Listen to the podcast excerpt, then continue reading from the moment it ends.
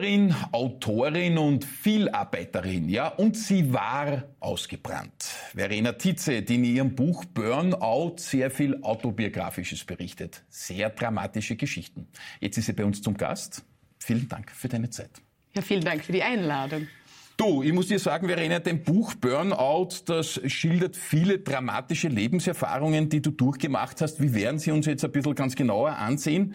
Kurz zusammengefasst, mit Vollgas warst du unterwegs, äh, Sex, Drogen, Partys ja. und dann eine Vollbremsung von, ich würde mal sagen, 150 auf null. Burnout war da. Plötzlich eine ganz andere Lebensphase. Mhm. Korrekt. Hast du gut zusammengefasst. Ja, ja ähm, Burnt Out heißt das Buch und äh, genau so war es bei mir. Ja, also ich habe ein ganz krasses Burnout erlebt. Ähm, ich habe super viel gearbeitet, ich habe super viel Party gemacht, ich habe ein bisschen auf der Überholspur gelebt quasi. Mhm. Und dann war von einem Tag auf den anderen einfach alles es war alles aus. Ja, also. Du beschreibst dir das auch. Du beschreibst das sehr offen. Das ist ein Buch. Ich kenne viele, viele Bücher und viele ja. Gäste haben ja da auch Bücher gerade herausgegeben. Aber das zu lesen war irgendwie echt einzigartig. Also ja. es ist so aus dem Leben geschrieben. Du schreibst das auch sehr tabulos. Mhm, ja. Auch wie plötzlich in dir das Gefühl groß geworden ist, da ist nichts mehr. Es ist in meinem Kopf, da kracht es, ich kann nichts mehr entziffern, die Buchstaben verschwimmen. Wie ist denn das, wenn man plötzlich sich denkt, um Gottes Willen, bin das noch ich?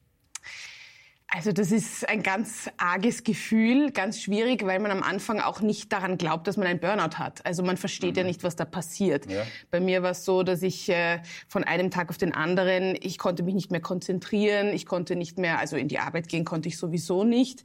Ähm, ich erzähle das ja auch ein bisschen, ich bin dann in ein Spital gekommen und die Ärzte wussten auch nicht, was mit mir los ist. Also ich bin dort gesessen, habe hyperventiliert und konnte mhm. mich aber auch nicht wirklich bewegen und habe mir gedacht, was zur Hölle passiert mir da gerade? Mhm. Ja? Mhm. Ähm, und ich weiß noch, ich habe eine Halskrause bekommen und dann genau. haben sie mich halt weggeschickt mit äh, Schmerzmitteln vollgepumpt und das war's. Ja? Also am Anfang war gar nicht klar, was da eigentlich los ist, außer dass der Körper und der Geist und nichts mehr mitspielt. Und ähm, ich glaube, nach einer Woche, zwei Wochen hat dann meine Hausärztin gesagt, das schaut aus wie ein Burnout. Also das könnte ein Burnout sein. Ja. Du schreibst ja auch äh, ein paar Mal sogar geradezu von einer Panik, die von hinten reinkrabbelt über die unbewegliche, unbewegliche Wirbelsäule, schreibst du bis unter die Ohren. Überall diese Panik. Der bist ja. du nicht ausgekommen. Nein, der Panik bin ich nicht ausgekommen. Also ich glaube, die Panik war auch schon vor dem Burnout da. Also ein Burnout entwickelt sich ja über die Zeit. Das ist ja nicht so, mir geht's wunderbar und dann zack, habe ich ein Burnout, sondern mhm. über die Jahre hinweg habe ich wahrscheinlich zu viel gearbeitet, wahrscheinlich auch äh, nicht auf mich geschaut. Also ich habe mir nichts Gutes getan, sondern ich habe zum Beispiel nach der Arbeit habe ich mich halt in eine Bar gesetzt und habe ein paar Spritzer getrunken. Mhm. Das war keine besonders gute Lösung mhm. ähm, und das war alles so ein bisschen ein Teufelskreis. Und diese Panikattacken und diese Angststörung, das sind klassische Anzeichen, dass man zum Beispiel sich in ein Burnout bewegt. Ja, also Jetzt, das gehört äh, dazu. Äh, man muss ja sagen, damit man es so ein bisschen einordnen kann, woher kommst du eigentlich? Also du bist äh, beruflich in der Medienbranche unterwegs gewesen, da schreibst du auch, was quasi 24-7, also rund um die Uhr erreichbar, Handy hat geläutet, dann kamen böse Anweisungen von der Chefin, vom Chef, bitte mach das noch schnell, Verena, äh, mach's besser, so sinngemäß und du hast nie Nein sagen können. Ja, Ganz genau. also das mit dem Nein sagen, das ist auch ein klassisches Anzeichen von Leuten, die gerne mal in ein Burnout hineingeraten, ähm, weil man zu eben allem Ja sagt und weil man immer mehr Arbeit auf sich nimmt und weil man denkt, okay, ich muss jetzt genügen, ich muss jetzt äh, gut genug sein für die Chefs, für die Chefinnen, für, aber auch für das Umfeld, also Freunde, Freundinnen, wurscht wer. Ich muss ja genügen. Ja, und das äh, ist so viel Druck, den man auf sich lädt und irgendwann einmal wird das zu viel Druck. Also mhm. irgendwann einmal ist das einfach eine, eine zu große Last, die ich mhm. da trage. Bist ja. du da so ein quasi guter Mensch, der es immer richtig machen möchte und nur ja jedem gefallen möchte, damit ja nicht irgendjemand hinter dir dann zum Reden anfängt und sagt, wow, die, die Odrade, die tut nichts, die ist ja. faul. War das ein bisschen die Angst? Ja, ganz bestimmt. Also ich habe sehr schlecht Nein sagen können. Ähm, das habe ich jetzt in der Therapie gelernt, wie man Nein sagt. Ich kann jetzt ganz gut Nein sagen. ähm, und äh, das ist eben People-Pleasing nennt man das auf, auf Englisch. Ja, also wenn man eben es jedem recht machen möchte, ja. weil ja. man das Gefühl hat, man ist sonst zu klein oder sonst nicht gut genug. Also mhm. das ist ein ganz geringer Selbstwert, der da drunter liegt. Also mhm. ich habe gedacht ich genüge nicht und deswegen sage ich lieber zu allem Ja und dann äh, hoffentlich mögen mich dann alle. Genau. Also du sagst das ganz richtig, ja. Aber das wundert mich. Ich meine, du, das hast du im Buch ja eh auch sehr offen beschrieben, ja. dieser geringe Selbstwert. Aber jetzt kenne ich dich ja erstens aus dem Buch und zweitens, wie du da sitzt. Du bist ja eine sehr pulsierende Lady, wo man den Eindruck hat, die steht fest im Leben. Man würde nie auf die Idee kommen, dass gerade du schwachen Selbstwert hattest, jetzt ja hoffentlich nicht mehr, oder auch äh, ins Burnout wanken könntest. Du bist ja eine sehr präsente Person. Ja, jetzt. ja, also äh, da ist jetzt, äh, da stecken hier drinnen stecken einige Jahre Therapie. Mhm. Äh, hier steckt ein Alkoholentzug. Mhm. Hier steckt eben Burnout-Reha, Alkoholentzugsklinik. Hier stecken so viele Dinge. Hier stecken, hier steckt eine Lebenskrise, die mich gezeichnet hat. Wahnsinn. Und jetzt stehe ich halt auf zwei sehr festen Beinen und das war davor nicht so. Ne? Also ich das war. Ja nicht. Du strahlst, wenn du sagst, dann, dann kommt es richtig aus den Augen heraus, dass du ja. irgendwie im Hier und Jetzt felsenfest verankert scheinst. Ja, genau. Und trotzdem ist es innen dann möglicherweise ganz anders. Ja, also heute nicht mehr. Also ja, heute bin ja. ich fest verankert, aber damals war ich, glaube ich, nach außen schon auch, weißt du, charmant und lustig und habe mein Bestes gegeben und so.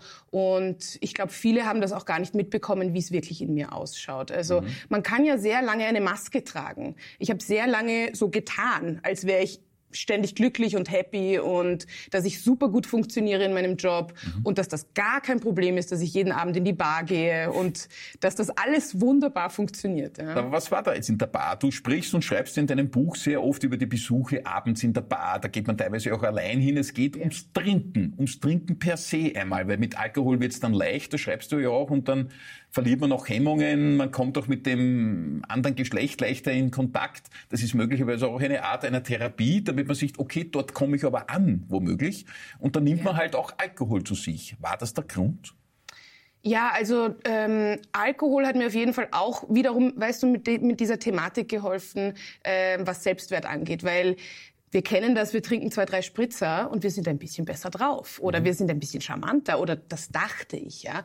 Oder ich kann mehr im Mittelpunkt stehen. Oder ich entspanne mich. Alles ist besser, quasi, mit Alkohol. Mhm. Und das habe ich gelernt über viele, viele Jahre. Also Alkoholismus ist ja sehr schleichend. Ja. Ähm, und genau. Und dann bin ich in die Bar gegangen und dann habe ich mich zur Entspannung halt, ja, habe ich mir ein paar Spritzer gegönnt oder auch mehr.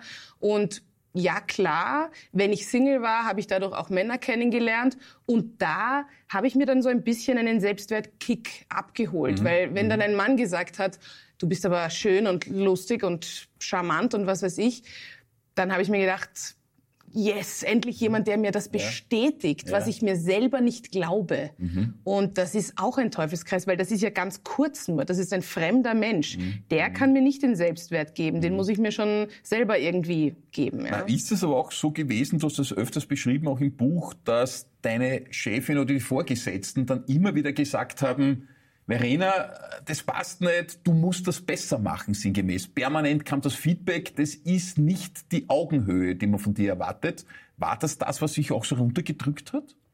Ja, also man kriegt schon auch Lob. Also es war manchmal auch, wow, super, du hast das ganz toll gemacht, aber dann andere Momente, mhm. wo es halt nicht gereicht hat. Mhm. Und ich hatte so einen Antrieb, dass ich immer mehr machen will. Also ich will die Beste sein und ich will immer mehr zeigen, was ich alles drauf habe. Ach, das hast und, du in dir gehabt oder hat man ja. dir das angeschafft? Zeige uns, was du kannst oder hast du für dich gedacht, ich bin die Beste und alle müssen sehen?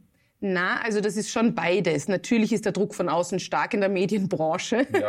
Also ja, wie wir wissen. Mhm. Aber auch war das in mir, weil zum Beispiel hätte ich damals gesagt, ist mir egal. Äh, lasst mich in Ruhe, mhm. wäre ich wahrscheinlich nicht ins Burnout gegangen. Also das mhm. war eben wieder mal gekoppelt an dem, dass ich selbst nicht so in mir gefestigt war. Mhm. Ganz bestimmt. Ja. ja. blicken wir zurück in deine Kindheit und Jugend, quasi zu den Anfängen. Anfängen 1985 bist du geboren in Niederösterreich äh, und trotzdem beim Wiener Stadtfernsehen, was uns natürlich ganz besonders freut. Ja. Und dann, und das finde ich überraschend, in Hongkong aufgewachsen. Dann kam das Studium für Theater- und Filmwissenschaften in Wien, aber auch in Berlin sozusagen. Rückblickend, war die Kindheit Summe über alles eine glückliche Kindheit? Ja, die, ja, die Kindheit war per se eine glückliche Kindheit. Ähm, Hongkong war total aufregend. Ich meine, damals war das für mich normal. Ich war äh, in einer internationalen Schule. Ah. Ähm, wir sind dann, ich war elf Jahre alt, als wir nach Österreich gezogen sind. Das war ein bisschen schwierig, weil die österreichischen Kinder quasi nicht so damit umgehen konnten, dass ich aus Hongkong da ja, quasi ja. angereist kam. Mhm aber jetzt nichts, wo man sagt, das war jetzt ein Trauma oder so, ja. Mhm, mhm, also es war jetzt nichts dabei, wo ich sagen könnte, um Gottes Willen, das hat mich jetzt total umgehauen. Aber ich habe trotzdem mit 16 angefangen halt zu trinken am Wochenende. Ja, mal das eben. Äh, skizzierst du ja häufig. Äh, da kamen ja viele, äh, ich sage einmal, unorthodoxe Entwicklungen dann sukzessive. Auch äh, der, der Männerkonsum, muss man ganz offen sagen, der war nicht so ohne. Jetzt hast du ja auch begonnen, unter anderem in der Kultur- und Society-Journalismus in diesem Bereich und hast da quasi die Wiener Szene kennengelernt. Mhm. Da kommt die Hongkong-Lady, die in Niederösterreich geboren sind und lernt die Wiener Szene kennen. Jetzt sagen ja viele, puh, das ist aber ziemlich spicy. Dort sind alle ein bisschen eingedröhnt, trinken viel oder sowas. Ist das etwas, wo man sich denkt, naja, die anderen sind da intensiv dabei, das ist eh ganz normal? Ja, also mhm. Ähm, mhm. besonders als Society-Journalistin mhm. gehst du auf die Partys und die Vernissagen und die Bälle und alles Mögliche und überall fließt der Alkohol. Also mhm. da fühlt man sich nicht mhm. wie eine Außenseiterin. Ich mhm. fühle mich eher jetzt oftmals als Außenseiterin, weil wenn ich trocken bist. Ja, genau, weil ich nicht trinke mhm. und deswegen ist es eher jetzt schwierig zu sagen, nein, ich möchte nicht, bitte lasst mich raus aus der Sache. Obwohl du jetzt nein sagen kannst. Wir kommen Obwohl, zu dem, ja. Wir kommen ja, zu dem noch, ja? Ja, ähm, aber damals, ja, na klar, war das normal. Auch wenn ich jetzt zurückblickend sagen kann, ich ja. habe damals wirklich zu viel getrunken und es war oft so, dass ich es nicht unter Kontrolle hatte und das sehe ich jetzt im Nachhinein schon als sehr kritisch. Sehr kritisch. Ja. Gab es Schicksale wie deines, ja gut dokumentiert ist von dir selber und damit ist es natürlich sehr, sehr glaubwürdig, was man da liebt. Gibt solche, was man da liest, gibt solche Schicksale öfters? Äh, einerseits jetzt im Szenebereich oder auch generell in der Medienbranche oder grundsätzlich, wenn du dich umsiehst bei deinen Freundinnen oder bei deinen Freunden jetzt im normalen Leben. Mhm. Gibt es öfter, dass man so dramatisch abstürzen kann? Ich glaube ja, es gibt's und wir dürfen nicht drüber reden. Also mhm. ich glaube, es gibt viele, denen es ähnlich geht wie mir, nur ist es so tabu und so schambesetzt. Wir schämen uns so sehr dafür, dass wir halt nicht darüber reden. Mhm. Und ich habe momentan starte ich da meinen TikTok-Account und der geht gerade voll ab, weil sehr viele sich melden und sagen, du sprichst mir aus der Seele, mir ja. geht's genauso. Oder ja. oh mein Gott, ich war auf Reha. Ja. Oder ich will zu den, ich will zu Selbsthilfegruppen gehen. Oder wie machst du das, Verena? Ich brauche Tipps. Also ich merke durch anonyme E-Mails, Nachrichten und so weiter oder auch bei meinen Shows, dass die Leute auf mich zukommen und sagen, oh mein Gott, mir geht's wie dir. Wahnsinn. Und das ist so heftig, weil ich mhm. habe mich so allein gefühlt und ich habe mich mhm. so geschämt und ich war so alleine in meiner Sucht und in meinem Burnout. Und das ist natürlich meine Arbeit jetzt, dass ich sage, so, wir enttabuisieren hier mal eine Runde. Da ja? gibt's hier noch jemand, der ein bisschen mithilft, äh, ja. kann man zumindest sagen. Musalek und Titze äh, steht da oben. Genau. Jetzt musst du uns ein bisschen einführen, für die, die es noch nicht kennen. Mhm. Also Musalek und Titze im Rausch des Lebens ist mein Podcast. Den leite ich mit dem Herrn Professor Dr. Michael Musalek. Der ist ein sehr erfahrener Suchtexperte, Psychiater, hat 20 Jahre lang das Anton Brocksch Institut geleitet. Das ist ähm, eine Suchtklinik, eine der größten Europas. Und wir haben einander gefunden quasi. Oder ich habe ihn angeschrieben. Ich habe ihm, ich habe ihm eine E-Mail geschrieben und habe gesagt, eine, eine Alkoholikerin schickt Ihnen begeisterte Grüße. Und dann hat er gemeint, so eine E-Mail hat er noch nie bekommen zuvor. Ja. und dann hat er mit mir eine Buchpräsentation gemacht mit meinem Buch und ähm, dann ist dieser Podcast entstanden. Und im Podcast reden wir über meinen Weg raus aus der Sucht, raus aus dem Burnout, raus aus Depression. Und er gibt dann natürlich die Expertentipps. Und, wir kommen dazu genau. noch, Verena, wie dann ja. wieder rauskommt, aber nochmal das Cover. Also ich habe mich auch sehr, sehr gefreut auf das Stadtgespräch, weil viele kenne ich ja schon, die hier äh, quasi zu Gast ja. sind. Aber dieses bemerkenswerte Buch mit diesem Cover, wo du ja auch sozusagen als Burnt Out voll rausbrüllt, so geht's nicht mehr weiter. Bitte ja. helft mir. Oder ich habe mir dann irgendwie dann selber auch geholfen. Es waren natürlich auch Dritte in den Rehas, da ist man ja auch nicht ganz alleine. Mhm. Und das ist dann bemerkenswert, wie dieser Weg raus dann stattgefunden hat.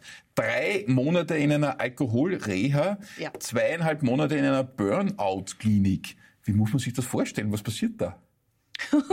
Burnout-Klinik, wie geht das? Ja, ja, doch, doch, das geht. Also die Alkoholreha, ja, da geht es natürlich darum, dass man äh, den Alkohol weglässt. Ja. Ähm, aber um viel mehr als das. Weil es geht auch darum, dass man wieder zu sich findet, dass man, man, man malt, man musiziert, man hat natürlich Therapie, man hat Gruppentherapie, man beginnt, es gibt sogar eine Gruppe, die, da geht's ums Nein sagen. Ja, nur so zur Info. Ähm, ja, ja, Grenzen setzen. Glaubst ganz du, ich nicht Nein, oder was? Nein. Wie kenne ich das ja ein bisschen. Ja. ja. Ähm, und es geht darum, dass man sich wiederfindet und das weg von der Gesellschaft, weil wenn du in Wien bist und das war auch ganz schwer, wenn da die Bars mhm. um dich rum sind und die und die alten Freunde, Freundinnen und all dieser Druck, ja, dann ist es ganz schwer, da rauszufinden. Und in mhm. der Reha kannst du wirklich wieder zu dir finden.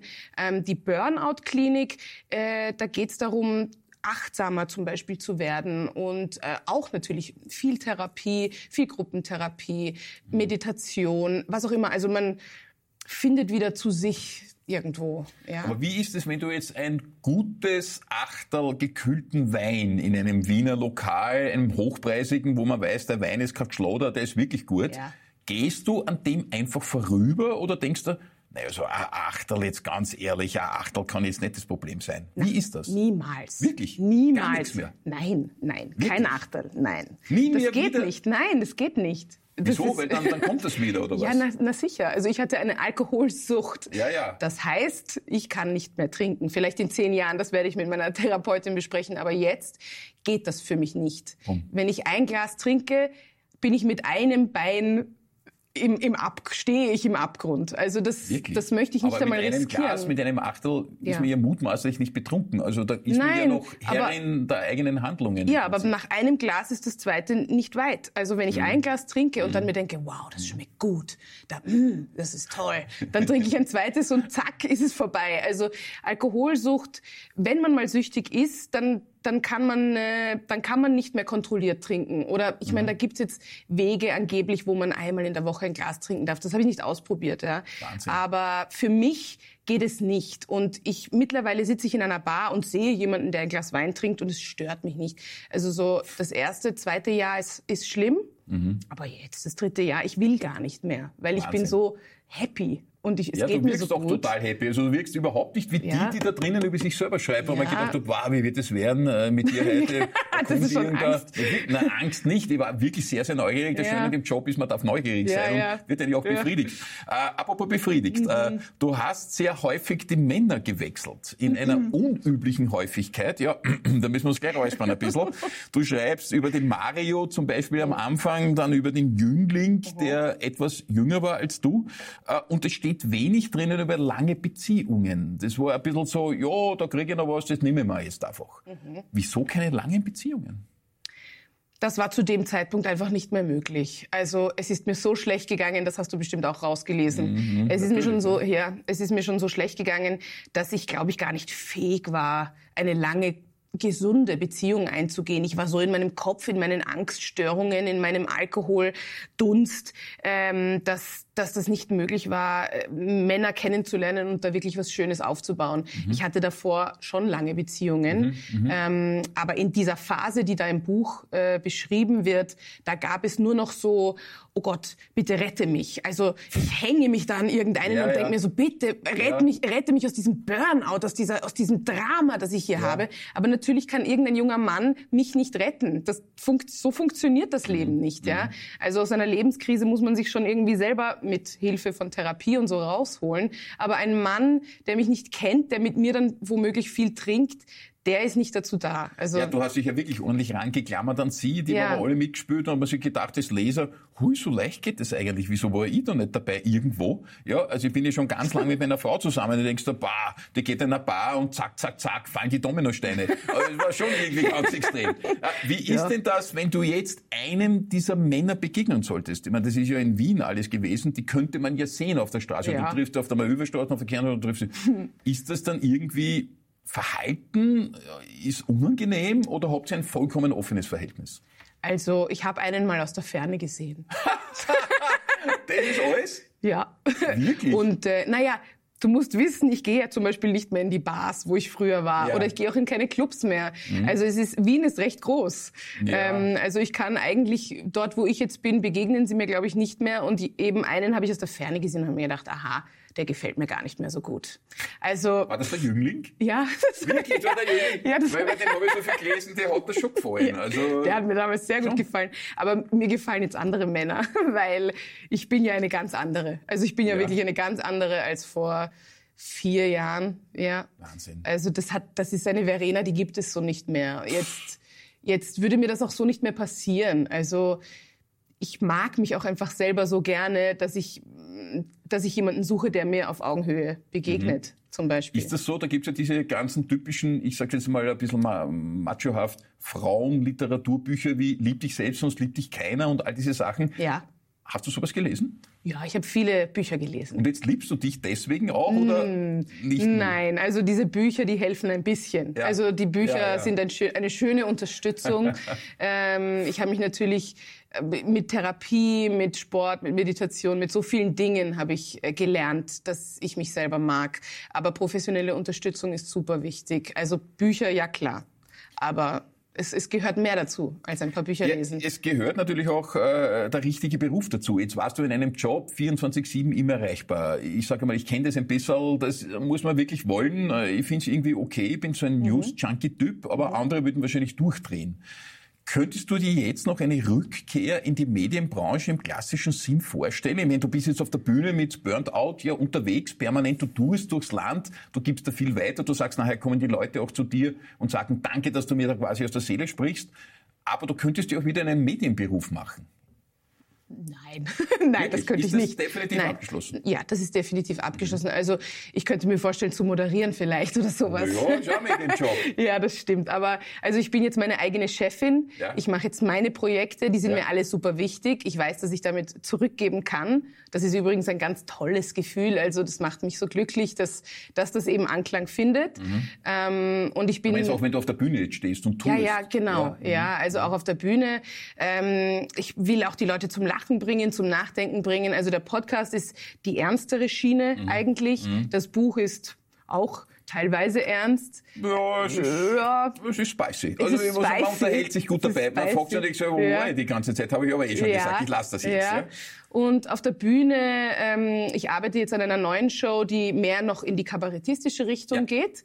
Und das wird Kabarett. Also da okay. gibt's eine Premiere 2024 im oh. Herbst und das wird ein richtiges Kabarett. Das ist auch autobiografisch. Lachst du dann über dich vor allen oder, oder wie ist Ja, das? schon auch. Ja, schon. Also es geht auch um Burnout und all diese Themen, mhm. aber halt lustig aufbereitet, damit die Leute einfach auch entertained sind, aber vielleicht sich ein bisschen Gedanken darüber machen Natürlich. oder sich vielleicht auch wiederfinden. Ja, das ja. löst viel aus, keine ja, genau. Frage. Und wenn dann nachher welche kommen und sagen, bitte toll, wie du mir aus der Seele sprichst, das ist ja eine wahnsinnig schöne, Bekundung was du da alles äh, für andere äh, positiv richten kannst quasi. Genau.